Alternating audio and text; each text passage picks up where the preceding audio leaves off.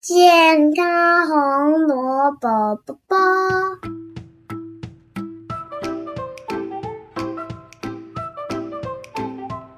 为什么卤味不能天天吃？可是我好爱吃卤味，怎么办？别担心，七绝招教你健康吃卤味。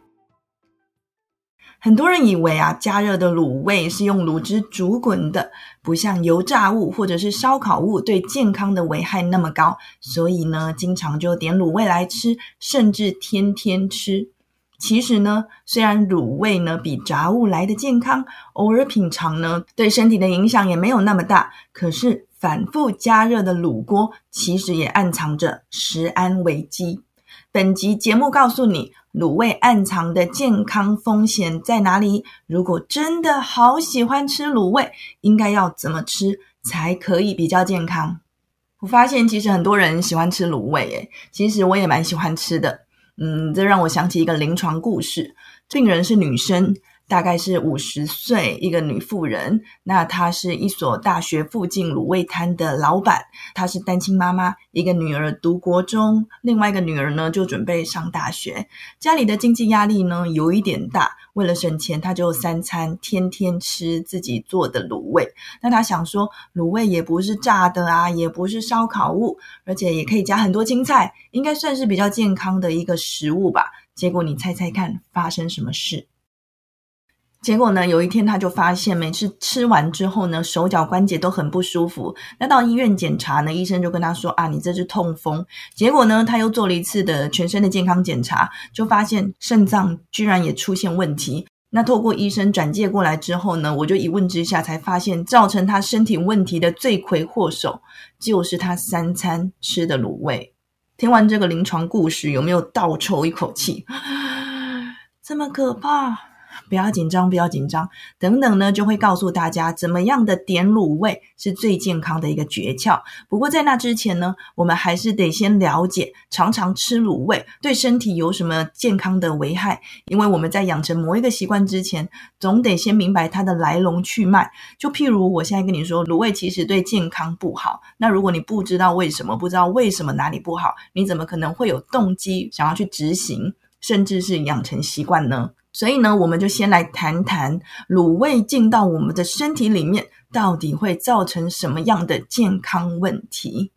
首先呢，研究就发现，不管呢是哪一种汤底，卤汁啊，或者是火锅的汤底，甚至是你自己在家里熬煮的汤，只要超过半个小时。煮超过半个小时哦，里面的亚硝酸盐呐，它的钠离子啊、普林还有胆固醇等等的溶出物就会变得越来越浓。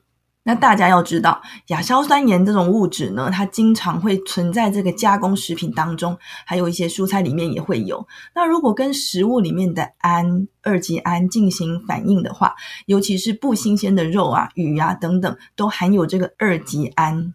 那你想想看，卤味摊里面的肉其实就晾在空气中，甚至是晾在大太阳底下，就很有可能是不新鲜的那种肉类、那种蛋白质。那亚硝酸盐跟二级胺，它一形成反应之后，就会形成亚硝胺。那亚硝胺呢，本身就是一种致癌物，特别对于我们消化系统的这个呃危害是特别大的，像是胃癌啊、大肠癌啊，甚至是肝癌，都跟这个亚硝胺是有关系的。那第二个危害呢？大家有没有听过胆固醇氧化产物这个名词？胆固醇氧化产物呢，它是由富含胆固醇的食物，像是肉类啊、海鲜、鸡蛋、火锅料等等，经过长时间的烹煮加热所形成的。而且呢，加热的时间越久，氧化的状况就越糟糕哦。那进到我们的肚子里面呢，就很容易会堵塞在我们大大小小的血管里，造成心血管疾病的问题。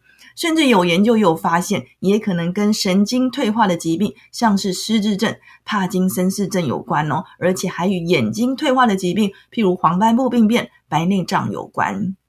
那第三个呢？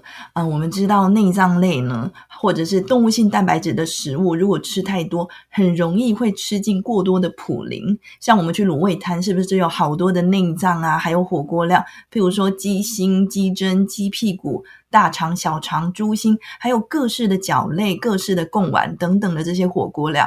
其实这些食物呢，都富含高量的胆固醇、普林，还有饱和脂肪。然后这时候呢，我们又点了冬粉啊、王子面等等容易吸附汤汁的主食。你知不知道这一餐的卤味你会吃进多少普林啊？痛风就是这样出现的。而且呢，还有些人会特别去点那种风味比较浓醇的陈年老卤。大家有没有听过“陈年老卤”这四个字啊？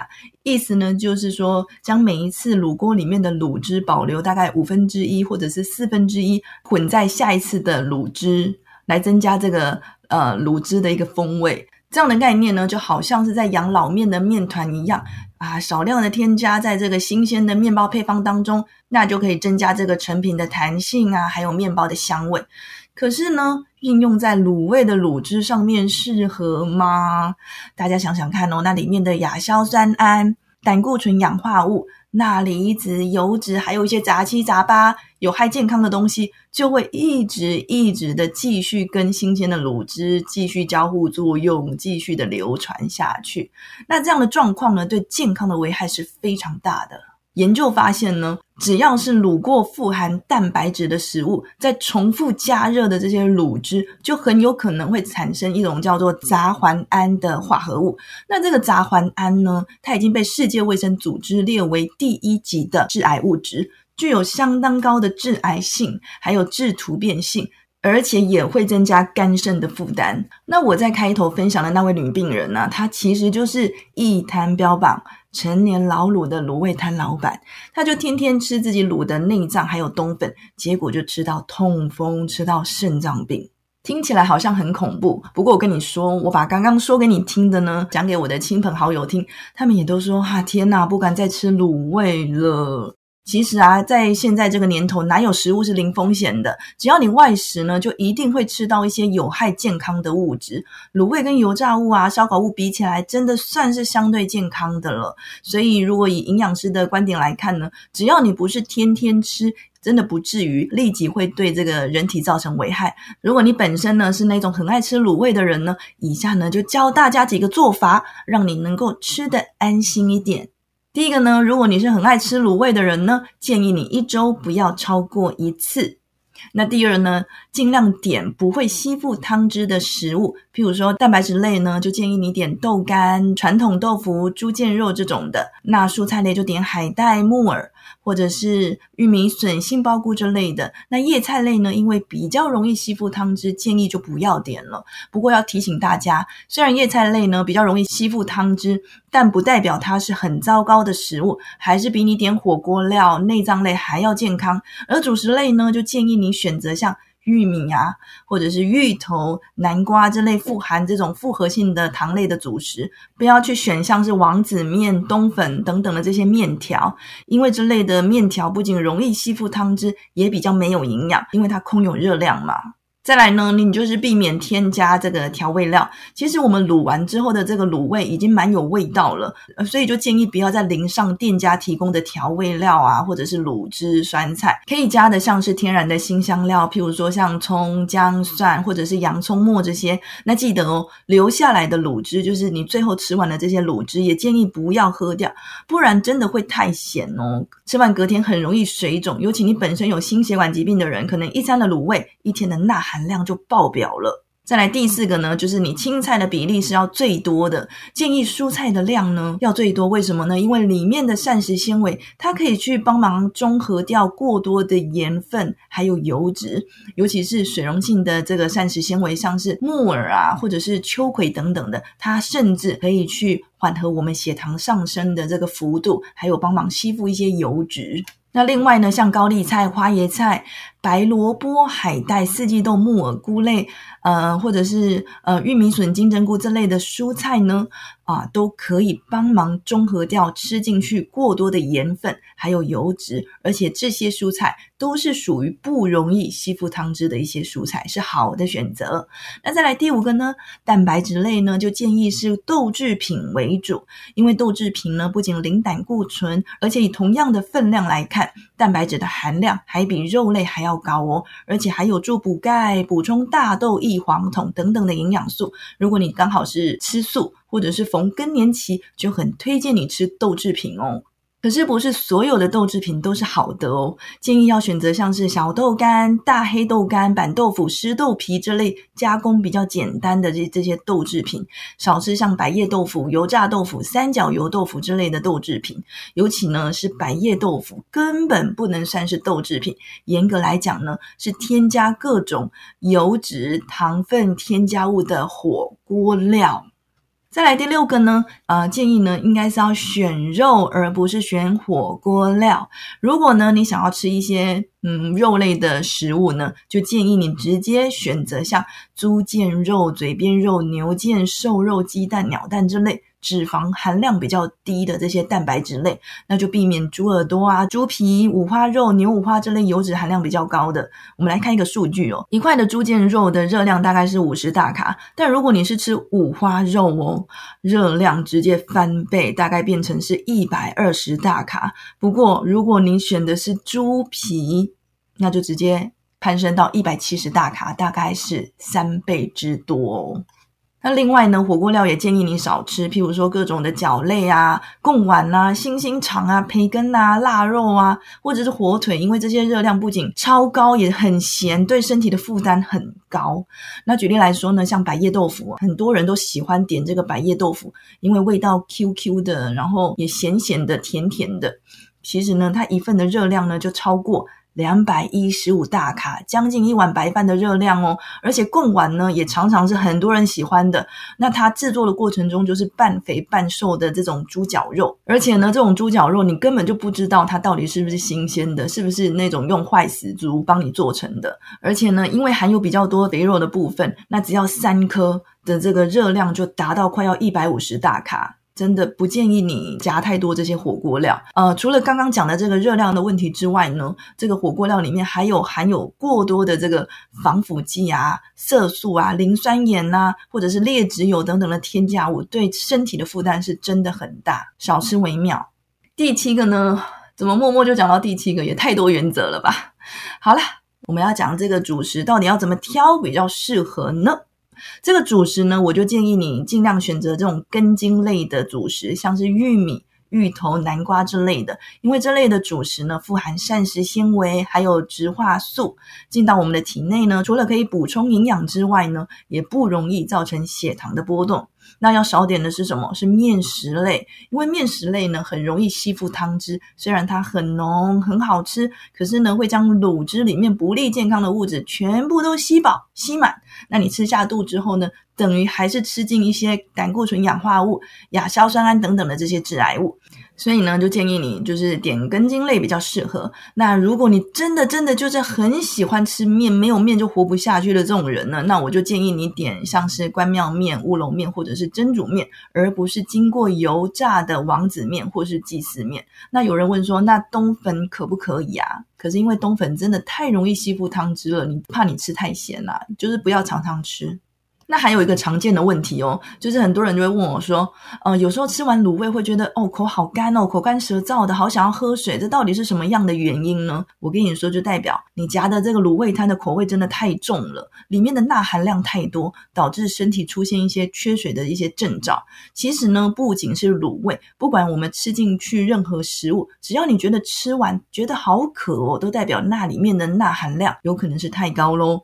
呃，这个时候建议怎么办呢？就建议你你可以多喝水，同时呢，可以吃一些含钾量比较高的新鲜蔬果，像是香蕉、苹果、奇异果、橘子等等，或者是生菜沙拉，来帮助身体来排除这些过多的这个钠离子。或者呢，我们可以过个水，我就很常这样做。譬如说呢，像前阵子就去吃那个铁板烧，那明明就已经跟厨师说哦，我要少盐少油，可是有一些厨师就真的是下手太重了，端上来的菜还是很咸。那这个时候呢，我就会去端杯开水，把菜呢放进去涮一涮，就好像在涮肉一样，然后把上面过多的这个盐分啊、油脂把它烫掉，那也可以顺便去掉一些不利健康的这些物质，譬如说我们刚刚提到的这个亚硝胺啊，或者是胆固醇氧化物等等。另外呢，还有个问题，就很常被女病人问哦，因为女生呢通常都说啊，我自己在减肥啊，我哪里胖啊，怎么样？所以呢，如果你正在减肥，我在这边就提供一个，如果你要假卤味。有什么样的减肥菜单的组合？大概是三百大卡的卤味菜单组合。第一个呢，呃，主食类呢，我们就建议选择这种根茎类嘛。我刚刚提过，那你可以选择玉米一份，芋头一份，那加起来量大概就是我们一碗一碗饭的那种白饭那个碗的那个大小，大概是八分满的这个量。那蔬菜类呢，就建议可以挑两到三种。那建议呢，就是呃，水溶性的膳食纤维跟非水溶性的膳食纤维都要有。水溶性的膳食纤维就像是黑木耳啊，或者是海带这两种呢，都可以各点一份。那接着呢，再点一份绿色的蔬菜。那尽量呢，我还是建议不要选这个叶菜类啦，因为叶菜类真的比较容易吸附汤汁。建议可以点像是萝卜、红萝卜啊、白萝卜啊，或者是玉米笋啊这些。那蛋白质类呢，啊，就建议你呢，植物性跟动物性的蛋白质各一种。那我就推荐。小豆干可以点三片，那就是瘦的猪肉片就可以一份这样子。那最后呢，要跟老板说卤汁不要加，要记得跟老板说不要加卤汁。那大概这样的组合呢，就是三百大卡一餐的选择。那有病人呢，就曾经问我说：“营养师啊，我就是很爱吃卤味，我就是想要天天吃。”针对这样的人呢，我真的衷心的建议你就直接买卤味包。很多的超市呢都会有卖那种卤包啊，不然就是你就是去中药行抓，他们通常都会有固定的配方。我自己本身有买过，也自己煮过，其实还蛮好吃的。自己在家里动手做呢，既能满足口欲，又能够吃得安心。最后呢，再来重点整理一下本集的内容。不利健康的部分呢，我就先略过，直接来整理到底怎么吃比较健康的部分。第一个呢，就是卤味虽然不如油炸物、烧烤物那样的伤身，但也不是健康零风险的哦。如果你喜欢吃卤味，建议一周一次就好。那第二呢，尽量点不会吸附汤汁的食物，譬如说像豆干、传统豆腐、猪腱肉这种。那海带、木耳或者是玉米笋、杏鲍菇、玉米、芋头、南瓜之类也很建议哦。第三个呢，就是避免添加这个调味料，留下来的卤汁呢，也建议不要喝掉。尤其你本身有心血管疾病的人，更是要避免。第四，青菜的比例是要最多的，因为里面的膳食纤维可以帮忙中和掉吃进去过多的盐分跟油脂。第五个呢，蛋白质呢，就建议你以。豆制品为主，建议选像小豆干、大黑豆干、板豆腐、湿豆腐这类加工比较简单的豆制品，少吃像呃百叶豆腐、油炸豆腐、三角油豆腐之类的豆制品。第六，如果你很想要吃肉类的话呢，就建议选择那种脂肪含量比较低的，像是猪腱肉、嘴边肉、牛腱瘦肉、鸡蛋、鸟蛋这些，避免选择像猪耳朵、猪皮、五花肉啊这些呃油脂含量比较多的。那火锅料呢，当然能够避免。就避免啦。那第七个主食建议选择像玉米、芋头、南瓜之类的天然根茎类，少吃面食类。如果真的真的很想要吃面，就选择关庙面、乌龙面或者是蒸煮面，而不是经过油炸的王子面或者是鸡丝面。那最后呢，如果觉得太咸的话，就过个热水会更健康哦。以上就提供参考喽。我是营养师陈诗婷。下次见。为什么？为什么？